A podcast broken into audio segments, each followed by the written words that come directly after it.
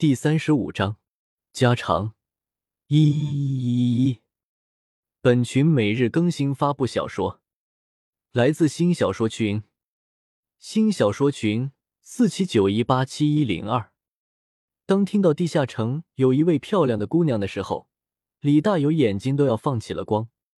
李大有搓了搓手，儿子，那个姑娘怎么样？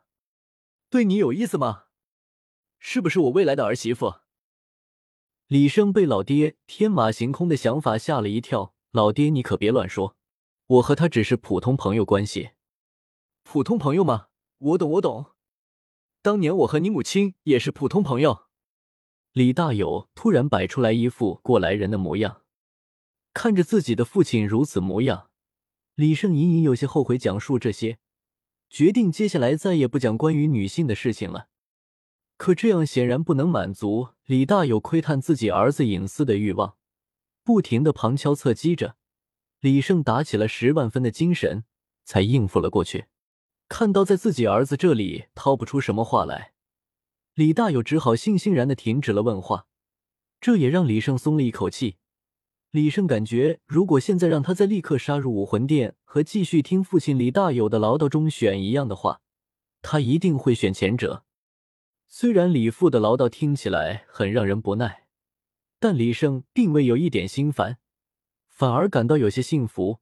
这大概就是家吧。回到家里，有人关心你，才会唠叨你。可惜前世有很多人都没有意识到这一点，平时听一会儿都觉得心烦。当那一天到来，再也听不到来自父母的唠叨的时候，就算再怎么想听，也听不到了。李母的饭菜做好了，摆了满满的一大桌，一家人就着西下的夕阳，品尝起了幸福。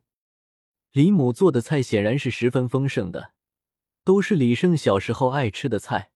饭桌上，李母不停的为李胜夹菜，让他多吃点，自己却只是浅尝辄止，更多的时候只是默默的看着李胜，为他加上满满的饭菜。这一顿饭直接吃到了太阳落山才算落幕。如果不是李胜成为了魂师，并且拥有魂骨强化过了身体，李胜怀疑他连三分之一都吃不下。天黑了，李父李母将他送回了自己的房间。